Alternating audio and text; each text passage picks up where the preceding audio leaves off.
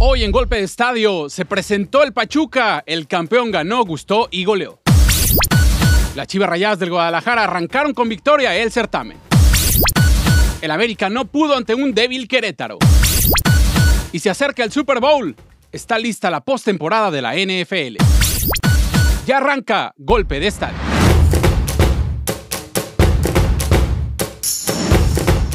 Hola, ¿qué tal amigos de Golpe de Estadio? Les saluda con mucho gusto Carlos Maciel. Qué gusto volvernos a encontrar.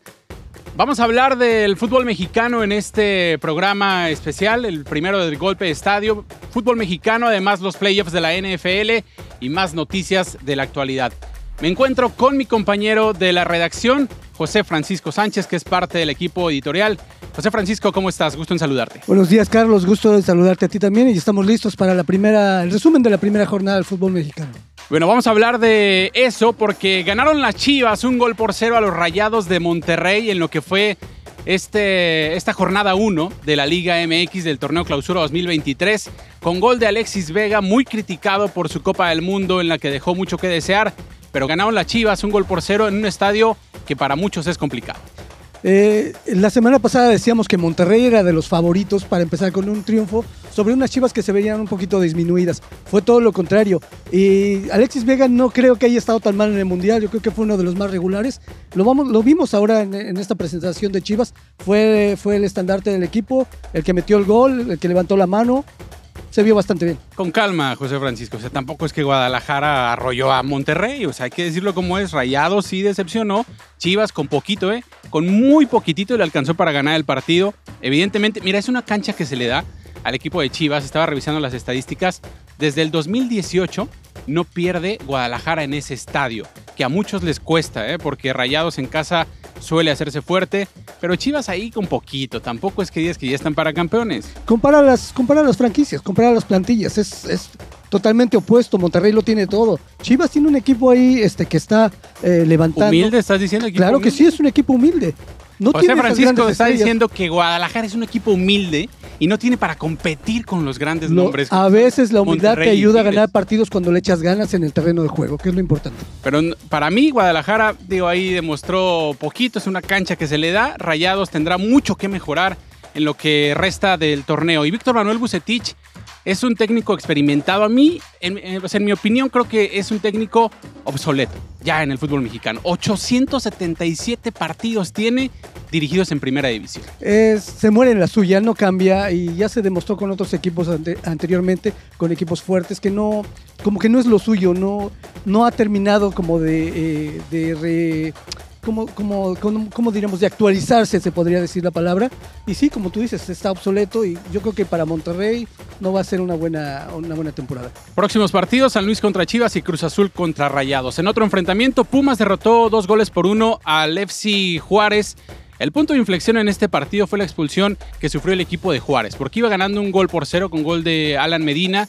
Viene la expulsión y para el segundo tiempo Pumas es otro y le saca el partido a este equipo de Juárez. Juárez empezó bien, le hizo partido a Pumas en, su cancha. Eh, tiene un equipo que si no es muy, muy conocido, digamos, en sus elementos, pero tiene garra ¿eh?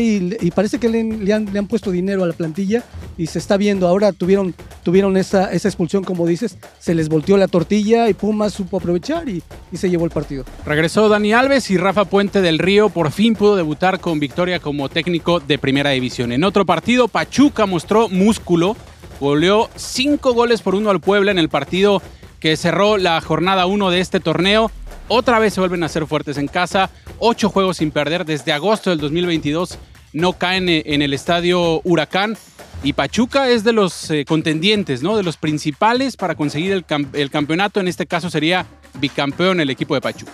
Es difícil vaticinar que vaya a volver a repetir como campeón, pero yo lo dije el viernes. Y porque venía de esa. Viene con Tampoco esa seguidilla. Te, te fuiste a la fácil, o sea, el Pachuca es el campeón y dices, bueno, va a repetir, pues. Pero demostró que tiene el mejor fútbol de la liga. No, y, totalmente. Y entonces, y lo siguió demostrando. Tuvo solamente una baja importante que fue la de. La de. Uh, la, la del Pocho Guzmán. Sí, sí, que se fue a Chivas. Y el equipo sigue eh, intacto, sigue con esa hambre de triunfo y lo demostró en este primer partido. Tiene una gran cantera. Lo que hizo Luis Chávez otra vez, un golazo de tiro libre que metió este joven que deslumbró al mundo entero con ese gol en la Copa del Mundo. Y quiero hacer mención de Nico Ibáñez, este futbolista argentino que es el goleador. El primer, el primer torneo con Pachuca, 11 goles. Segundo torneo, 15 goles. Tercer torneo, 16 goles. Cuarto torneo, que es este, lleva dos. Ya se pone como líder de, de goleo. Y eso que falló un penalti. El que le quiera ganar a Pachuca va a tener que hacer mucho, pero de verdad muchísimo para derrotarlo y sobre todo en la liguilla, que se hacen eh, muy, muy fuertes. Ibáñez es un jugador sobresaliente, eh, lo ha demostrado con goles, que es lo importante en un, centro delantero, en un punta.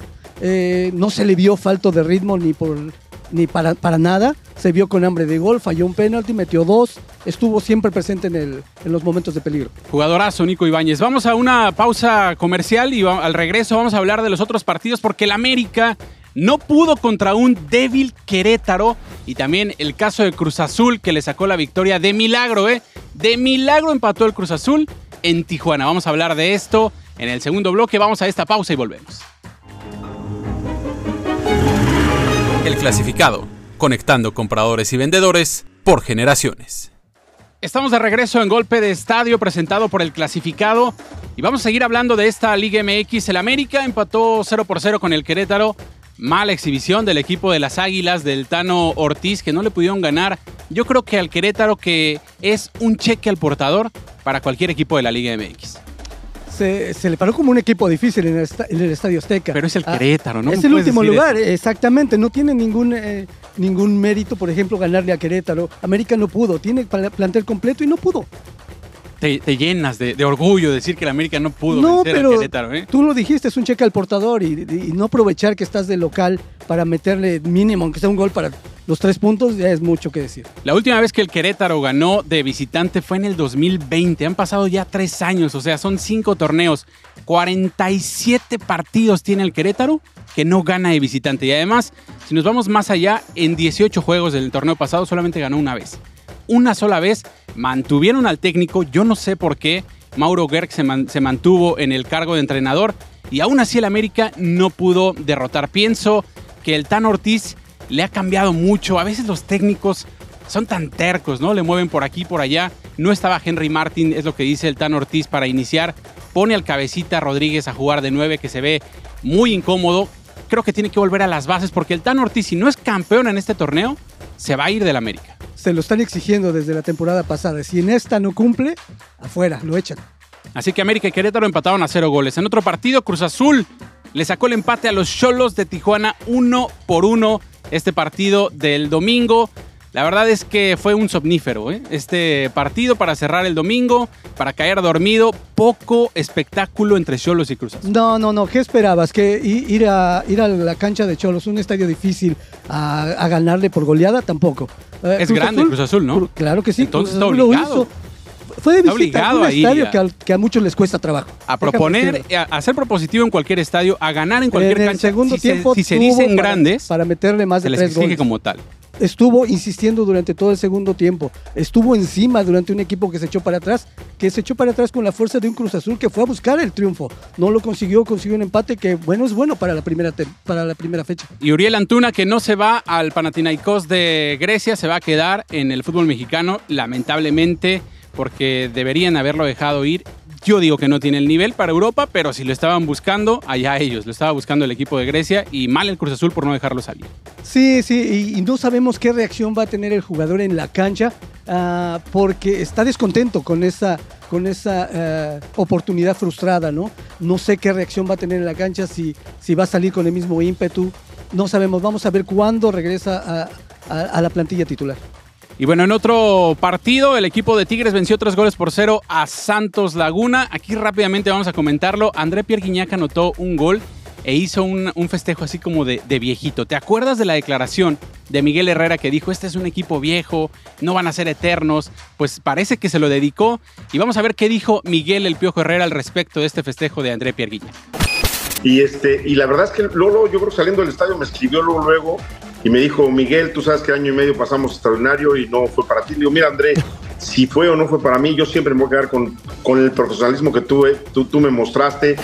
Pues ahí están las declaraciones de Miguel Herrera. ¿Tú qué dices? ¿Se lo dedicó? o no? Que Tiene dedicatoria directa al Piojo Herrera, ¿cómo que no? Totalmente, yo también lo pienso, pero el Piojo dice que no quiere mantener la, la amistad con, con André Pierre Guignac. Los partidos que no se jugaron en esta jornada, Mazatlán contra León y Atlas contra Toluca. Y bueno, vamos a cambiar de tema porque los playoffs de la NFL ya se acabó la temporada regular, se acerca el Super Bowl y ya están listos tanto en la conferencia americana como en la conferencia nacional. El partido más interesante para mí es el de los Seahawks contra los 49ers. Para comentarlo rápido, ¿quiénes son tus dos equipos favoritos para el Super Bowl? Los dos que terminaron con el mejor récord son... Te digo, te vas por la fácil. Pero ves, claro, José Francisco, te vas por la fácil. Hicieron su trabajo para llegar ahí. No es fácil terminar como líder eh, en cada una de sus conferencias. Y tienen una semana de descanso, van a planificar bien las cosas y tienen todo para llegar a la final. Yo voy con los Bills, que no calificaron de, primero. El primero es Kansas City en la conferencia americana. Y en la conferencia nacional voy con los 49ers, que tampoco fueron primero, fue Filadelfia. Entonces voy con los Bills y con los 49ers para jugar el Super Bowl el día 12 de febrero. Y antes de terminar, Gareth Bale se retiró del fútbol, lo anunció el día de ayer. ¿Se te hace pronto? 33 años tiene. Es prematuro, tío, todavía tiene mucho fútbol, no sé qué le picó, eh, no sé qué lo vamos a, a estar viendo hacer profesionalmente. Dicen que jugar golf, por ahí le echaron una indirecta. Vamos a esperar qué pasa. Él dice que su carrera deportiva apenas empieza y se refiere al golf. Ya no disfrutaba el fútbol y se retira. Bueno, es eh, todo por eh, el día de hoy. Golpe de estadio. Muchas gracias, José Francisco, por estar eh, con nosotros, por tu tiempo, por tu análisis. Te fuiste a la fácil en muchas, pero bien. El hombre elegante, José Francisco Sánchez. Gracias, Carlos, por la invitación y los esperamos la próxima, la próxima vez que nos veamos. Los esperamos en el próximo segmento de Golpe de Estadio presentado por el clasificado en el previo, el previo del fin de semana en cuanto a deportes. Los invitamos también a que visiten las otras marcas del clasificado, más clientes, su socio de negocios y el clasificado.com. Mi nombre es Carlos Maciel, a nombre de todo el equipo de producción. Gracias por vernos en Golpe de Estadio y les recuerdo que mientras la pelota siga rodando, nosotros seguiremos informando.